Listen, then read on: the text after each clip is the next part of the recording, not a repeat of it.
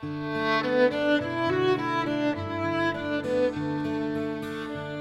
迎您收听静听书屋，我是主播佳琪。今天我将继续为您阅读《圣地》第八章。加纳奇归来后，我们准备去友谊峰。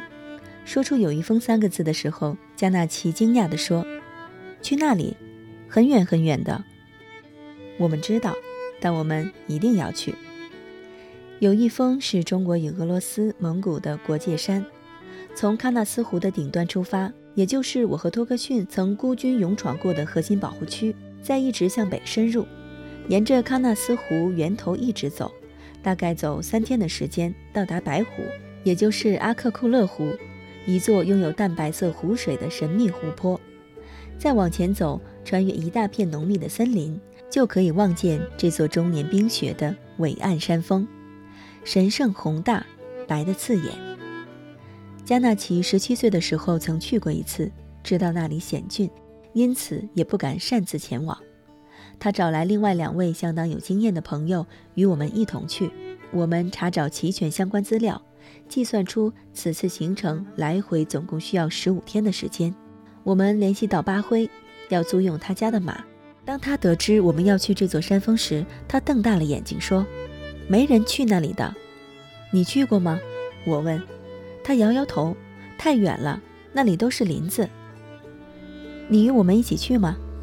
他犹豫了一会儿，说：“我送你们到白湖吧。”从喀纳斯湖到白湖的这条路线，很多户外爱好者都走过，但是从白湖到友谊峰，除了专业登山者和科研人员外，就无人敢轻易问津了，因为那一片无边无际的森林让人望而生畏。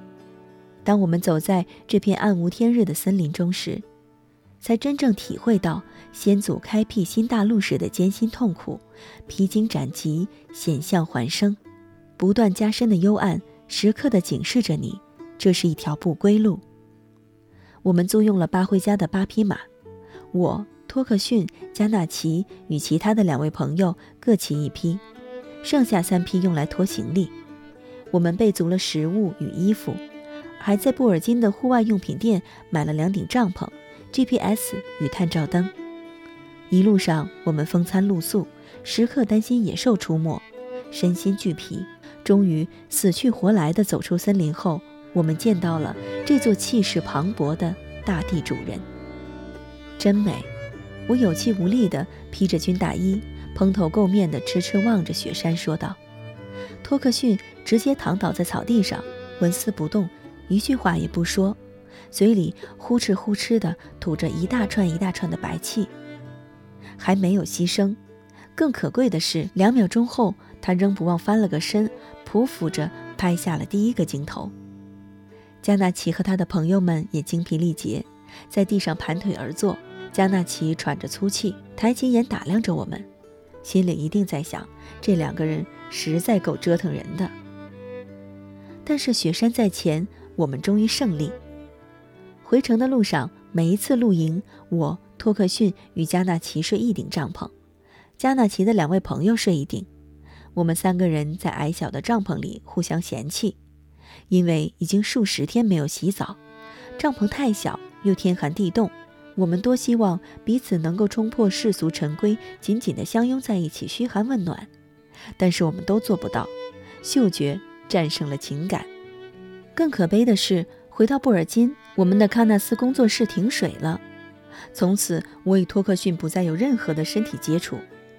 接下来的日子，因为这次长途奔波，令我们元气大伤，我们都闭门不出。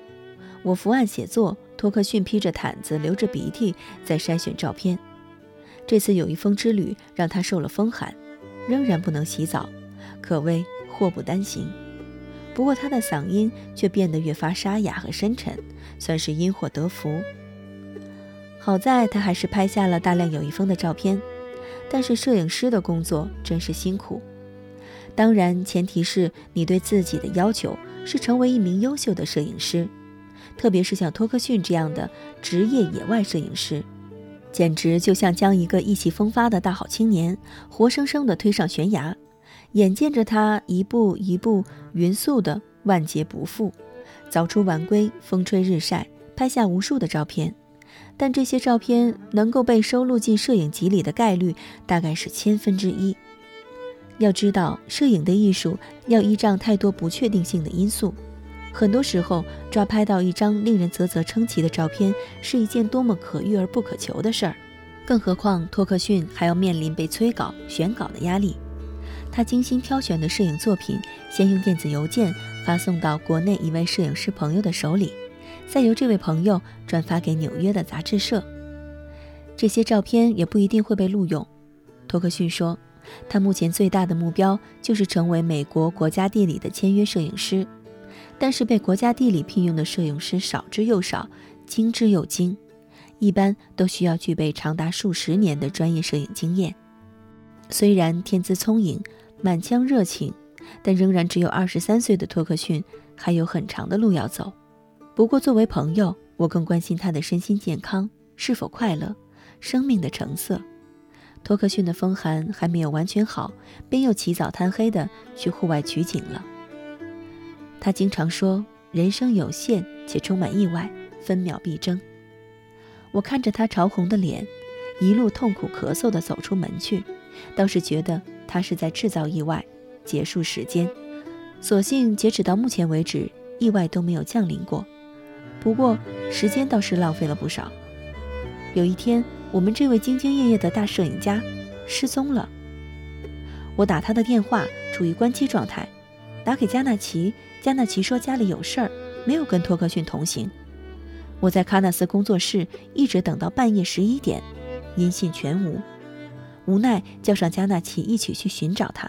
我和加纳奇猜他去了喀纳斯湖，于是坐上加纳奇的摩托车，连夜赶路。到了喀纳斯，搜索了一圈无果。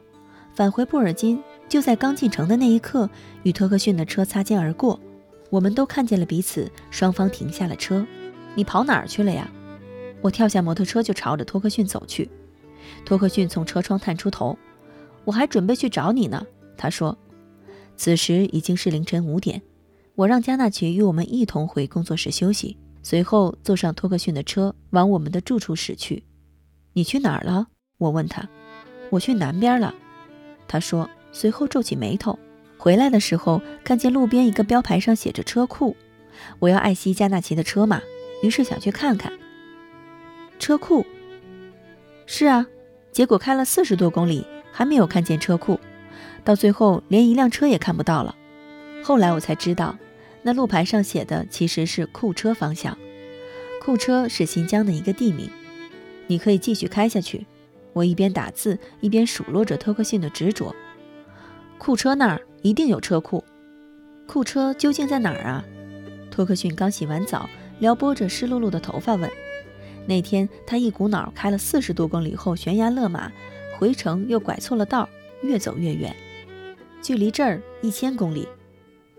我没有抬头回答道。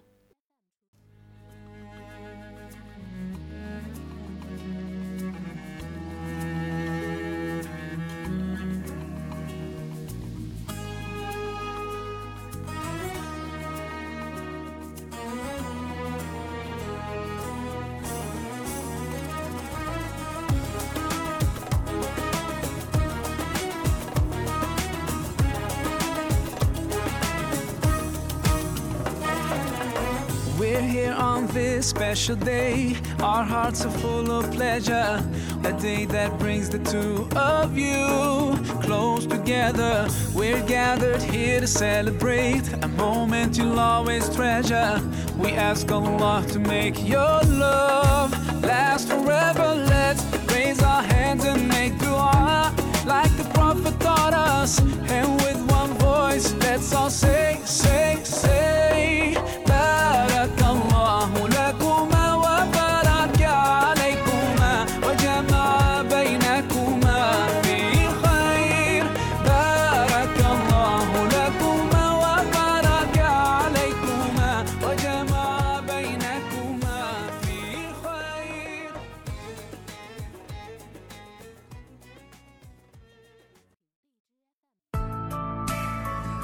本节目由静听有声工作室出品。